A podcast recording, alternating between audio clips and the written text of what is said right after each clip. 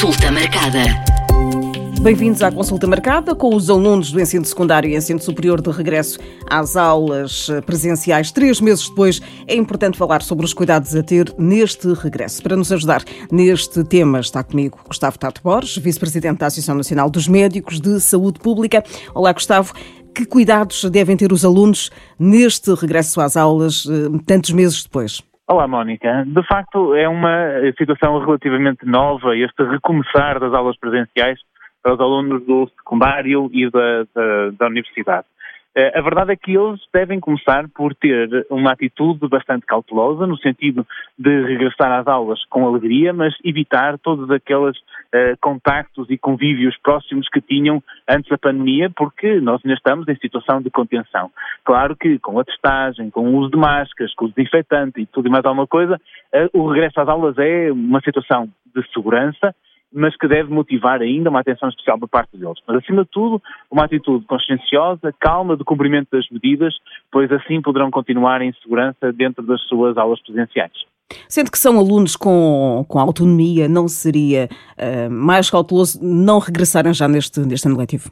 Aqui, exatamente porque têm autonomia, são capazes de perceber que uh, o regresso às aulas não é um regresso a fazerem tudo aquilo que lhes apetece, da maneira como lhes apetece é um regresso consciencioso, respeitoso daquilo que são as medidas da pandemia e, portanto, eh, cai-lhes em cima a responsabilidade de assegurar que dentro e fora da escola tenham que cumprir com todos os mecanismos de proteção, o uso de máscara, o distanciamento, para poderem estar então em segurança com os seus colegas e os seus amigos que já não vêm há muito tempo. Nós temos neste momento a variante do Reino Unido a circular em Portugal continental e, portanto, é uma preocupação acrescida porque ela infecta mais facilmente os jovens e as crianças. E, portanto, é mais uma noção para estes alunos de que todas as medidas de prevenção devem ser cumpridas, quer dentro, quer fora da escola. E não é porque vão a um café tomar um café ou beber umas águas ou uma Coca-Cola ou vão então almoçar fora da escola, que lhes é permitido ou é uh, seguro retirar a máscara e estar com os seus amigos sem qualquer preocupação. Não, devem manter estes cuidados, respeitando a segurança dos colegas que têm e daquilo que é o ensino presencial. Muitas vezes o que, o que acontece é uh, as medidas de segurança serem cumpridas dentro da escola, mas depois fora da escola são um bocadinho esquecidas. Pois, exatamente. Uh, a verdade é que na escola nós temos sempre alguém que está, entre aspas, a vigiar, os contínuos, os professores, e que recomendam constantemente que usem a máscara, que se afastem, que não estejam a trocar materiais escolares ou, ou, ou passar o telemóvel das mãos de uns para os outros, mas fora da escola a responsabilidade cai sobre os alunos. E felizmente os alunos que saem da escola para ir almoçar fora ou que têm a possibilidade de nos intervalos poder ir uh, fora do recinto escolar, são alunos mais velhos e que, portanto, têm que também ter este exercício, esta responsabilidade de saber que vão sair, mas que o devem fazer em segurança. Tal e qual como se recomendava aos adultos que quando começarmos a, a, poder frequentar as esplanadas, que não se sentassem à mesa e tirassem imediatamente a máscara, mas apenas a tirassem quando efetivamente estivessem a consumir, aqui passa a ser a mesma coisa para os alunos. Quando chegarem a estes locais, não devem retirar a máscara logo, quando saem da escola não devem retirar a máscara, devem apenas retirá-la quando efetivamente precisam de estar livres dela para se alimentar, para beber e pelo menor tempo possível,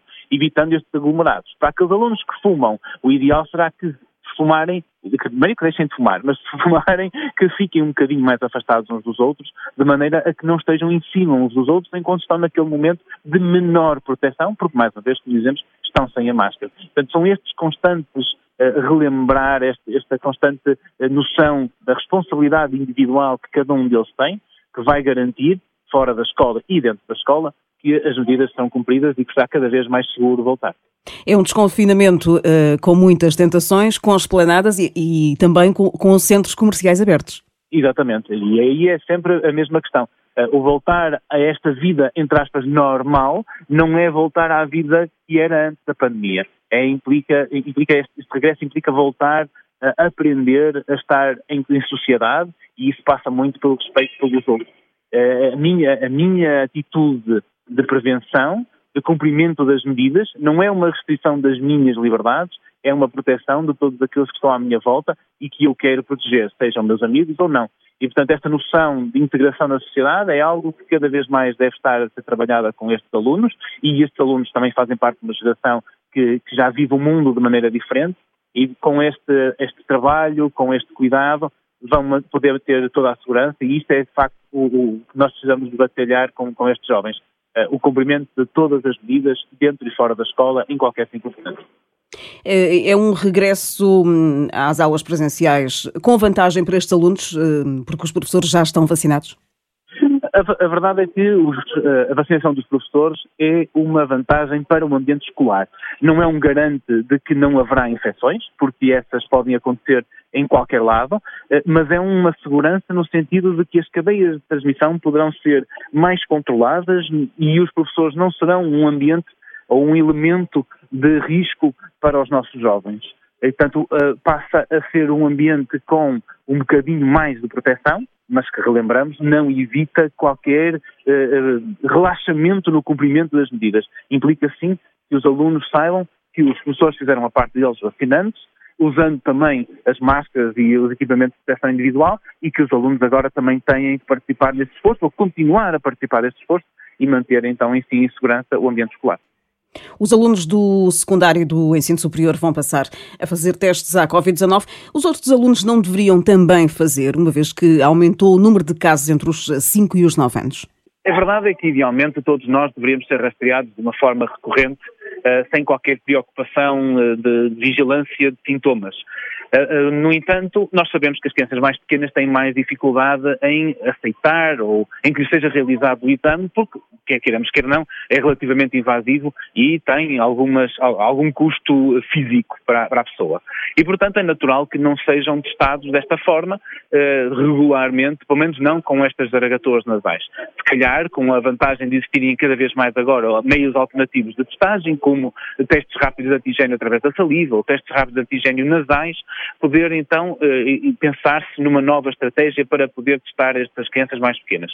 Mas eh, sendo eles uma camada da população escolar eh, e, e, não estando a ser testados, têm a vantagem de que a restante camada da, da, da, comunidade escolar está a ser testada regularmente e, portanto, vai ser um indicador da possibilidade ou não de termos crianças mais pequenas infectadas. E, portanto, se não houvesse ninguém a ser testado, deveria haver alguém. Havendo estas crianças, jovens, a ser testados regularmente, podemos ter aqui já um mecanismo de rastreio secundário, digamos assim, para estas crianças mais pequenas.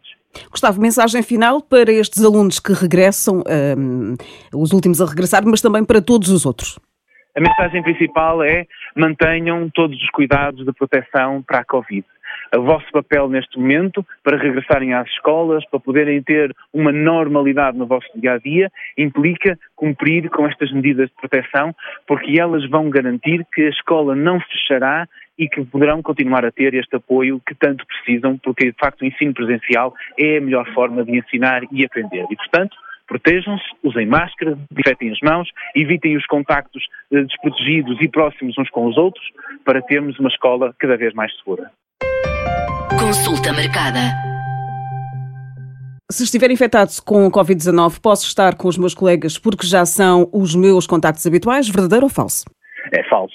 É um mito, porque apesar de, de facto, nós já, já temos os nossos contactos habituais, quanto mais tempo eu estiver em parceria ou em contacto com os meus colegas estando infectado, maior é a probabilidade de os conseguir infectar. E, portanto, quanto mais depressa eu conseguir me afastar deles e cortar esta transmissão, mais depressa ou menor é o risco deles. É como uma queimadura. Eu se já me queimei, não vou ficar com a mão a queimar-me durante mais algum tempo, porque a queimadura já está, a pressão fica mais grave.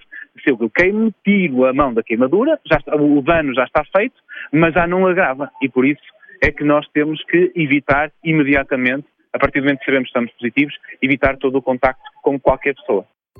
Este episódio termina por aqui, mas pode enviar as suas dúvidas sobre qualquer tema de saúde para o nosso e-mail consultamarcada.m80.ol.pt. Este episódio está disponível no site da M80, em m80.ol.pt, onde pode descarregar ou ouvir logo e nas várias plataformas de podcast.